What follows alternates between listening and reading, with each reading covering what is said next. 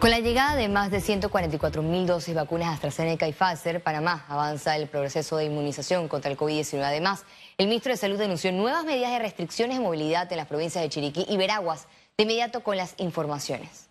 El gobierno habilitó el registro voluntario para la aplicación de la vacuna AstraZeneca este miércoles con la llegada del nuevo lote. El día de hoy se abre la base de datos Esperamos que a partir del 13 comiencen a verificarse las citas y las personas puedan confirmar que tienen una cita. La última vez se agotaron muy rápidamente, así que esperamos que lo mismo ocurra en esta ocasión. Es una vacuna muy segura y eficaz y esperamos que la población panameña pues eh, aproveche esta oportunidad y eh, se vacune con esta vacuna.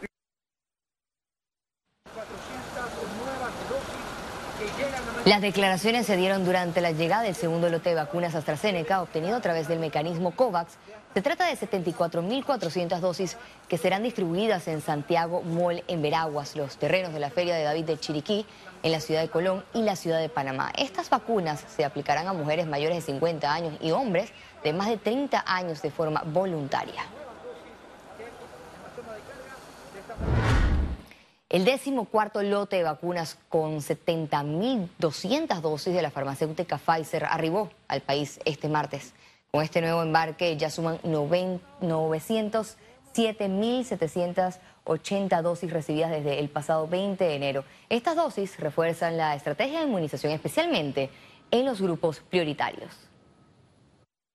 Nosotros continuamos de acuerdo a lo planificado y estamos muy eh, contentos porque no hemos dejado de recibir semanalmente dosis importantes de vacuna. Queremos decirle al pueblo panameño que este gran esfuerzo del gobierno nacional se va a ver en cada una de las áreas a todo lo largo y ancho de nuestro país. Ningún ciudadano panameño se va a quedar sin vacunarse. El Ministerio de Salud decretó nuevas restricciones en respuesta al aumento de casos de COVID-19 en las provincias de Chiriquí y Veraguas. Queremos informar que debido al importante aumento en las últimas semanas en los números de casos y de la positividad en Chiriquí y en la provincia de Veraguas, a partir del próximo viernes 14 de mayo se decretará un toque de queda para estas provincias. El mismo será a partir de lunes a sábado. Se dará desde las 8 de la noche hasta las 4 de la mañana. Continuamos ya que el Gobierno Nacional continuará la vacunación en la provincia de Chiriquí este jueves.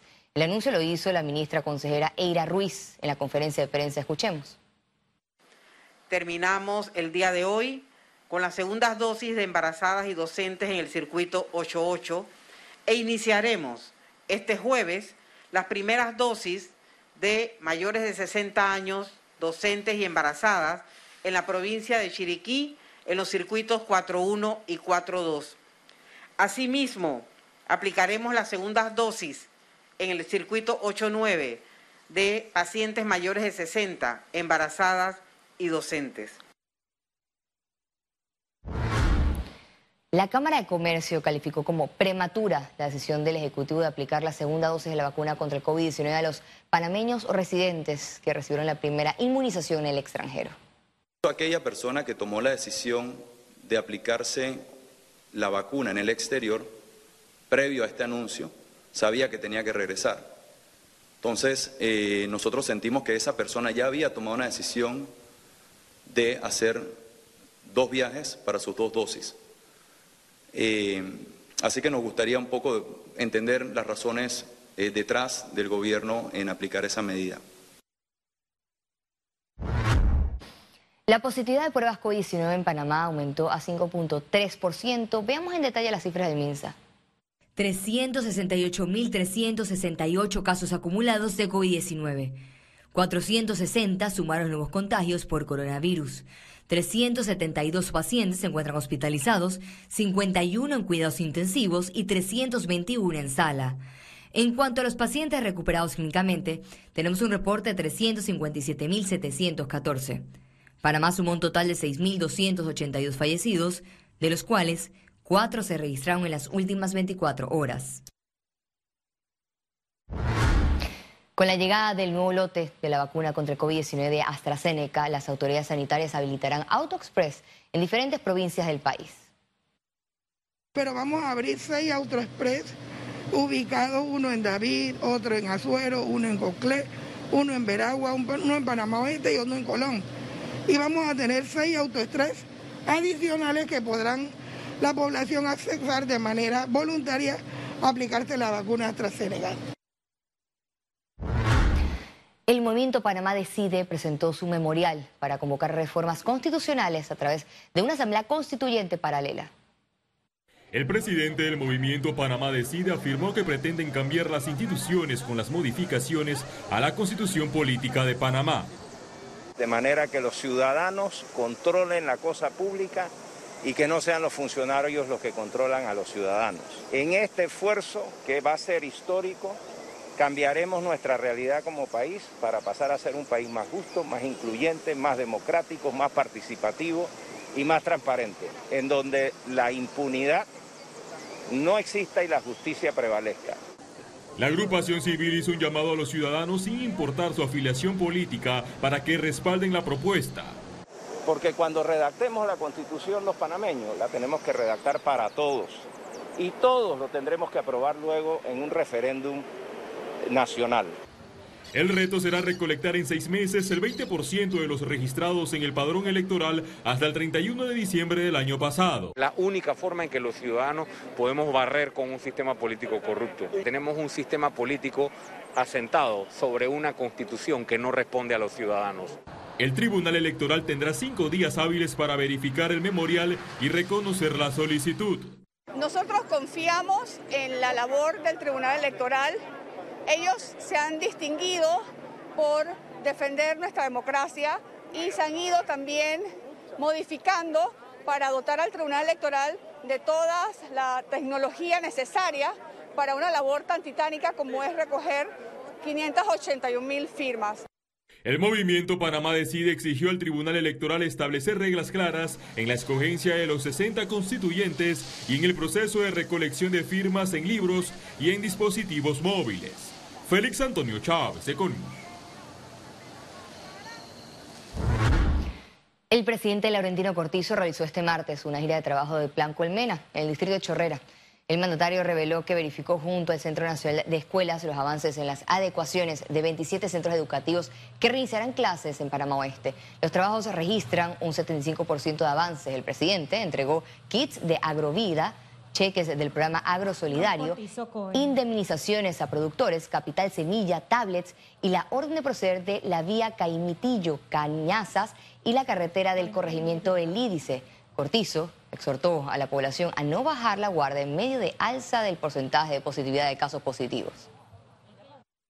Cuidándonos porque no, le hemos ganado la guerra al virus. Miren cómo están los países de la región. Miren cómo están nuestros vecinos. Y miren también que en los últimos días el porcentaje positivo está aumentando. Tuvimos días que era 3.5, hace un par de días 6%, ayer 5.4%. Sí, obviamente a finales de diciembre del año pasado estábamos tocando el 30%. Pero así estaban otros países.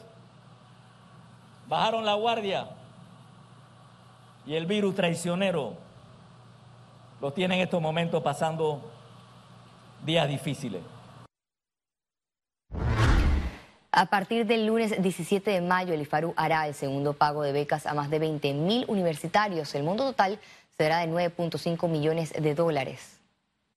Solamente y exclusivamente a los estudiantes de Panamá Centro. Panamá Centro va a tener que realizar las citas previas a través de la plataforma Fluya, que ya hemos utilizado en dos procesos anteriores y no ha dado muy buenos resultados. Eh, recordemos que por temas de COVID, pandemia, no podemos estar aglomerando a las personas eh, de una manera eh, sin, un orden establecido. Y es lo que hemos venido haciendo a través de esta plataforma. A partir del día de mañana los estudiantes de Panamá Centro entonces van a poder iniciar la, la separación de su cita a través del sistema FluYap, a través de nuestra página web y a través de la, de la descarga de esta aplicación. El ministro de Vivienda y Ordenamiento Territorial, Rogelio Paredes, reveló que el Ejecutivo presentará un proyecto de ley para castigar a los invasores de tierras con tres a cinco años de prisión. He visto un par de casos hasta de, casas de techo de esperanza. Nosotros los mandamos a investigar, fuimos hasta allá, verificamos qué es lo que estaba ocurriendo y en esos casos específicos nosotros lo que estamos haciendo es que le estamos retirando el beneficio. Eso en los casos de techo de esperanza. En los casos de gente que promueve eh, la venta de un lote o de una casita en un área de invasión, que no caigan los incautos, ¿ah? porque si nadie te entrega a ti un título, es porque no lo tiene. Y si tú vas a pagar para entrar en algún lugar, más vale que te den un documento o un título que diga esto es mío y te lo traspaso. Como eso no existe, entonces que no caigan en ese juego. Economía. Tras un año de impacto económico y social por la pandemia, el gobierno reconoció que debe aplicar contención del gasto. El anuncio de un plan generó reacciones. El gobierno trabaja en un plan de contención del gasto público tras la pandemia. Que la situación económica aún se mantiene difícil, se mantiene difícil, pero se encuentra dentro del liderazgo del ministro Alexander ya una acción para garantizar primero una contención del gasto, también reconocer la necesidad y ya se está haciendo y se ha hablado con las diferentes instituciones públicas para recortar algunas acciones que el presupuesto ya te tenía contemplado, pero ya el, el propio ministro, a través del Consejo de Gabinete, ha tenido que recortar en muchas entidades para poder atender y seguir atendiendo el plan de Panamá Solidario. Para la Cámara de Comercio de Panamá, esa decisión debió aplicarse desde el principio de la pandemia. Tristemente no se tomaron las decisiones que se dieron haber tomado en cuanto a, a contención del gasto como sí lo hizo la empresa privada. La empresa privada tuvo que tomar decisiones muy difíciles, eh, muy dolorosas, de suspensión de contrato y reducción de jornada. Mientras que en su experiencia, el exministro de Economía y Finanzas, Dulcidio de la Guardia, ve poco probable que el Estado llegue a su meta de aumentar 25% los ingresos corrientes en 2021. Asumiendo que los ingresos van a estar en 1.500 dólares por debajo de eh, del presupuesto, eso implica que se tendrán que recortar 1.500 millones de dólares de gastos del presupuesto para llegar a la meta fiscal de, 4, de un déficit fiscal de 4.700 millones de dólares. De la Guardia también señaló que hay instituciones públicas con las mismas funciones, por lo que la contención y consolidación debería iniciar por ahí. Ciara Morris, Econews. Venta de autos nuevos en Panamá cayó 50% en el 2020 debido a la pandemia. El primer trimestre, eh, a pesar de, haber estado cerrados en enero, estuvimos solo 12% debajo del primer trimestre del 2020, que, es, que estuvo solo la segunda mitad de marzo interrumpida. Sin embargo, eh, es muy interesante que al mes de abril 2021 se han vendido un acumulado de 11.161 unidades contra 9.229 en el 2020, lo que representa un crecimiento de aproximadamente el 21%. ambos periodos muy irregulares, con cierres obligatorios de operaciones, eh, pero si comparamos el mismo periodo eh, de este 2021, los primeros cuatro meses, contra los primeros cuatro meses del 2019, aún nos mantenemos 29% por debajo.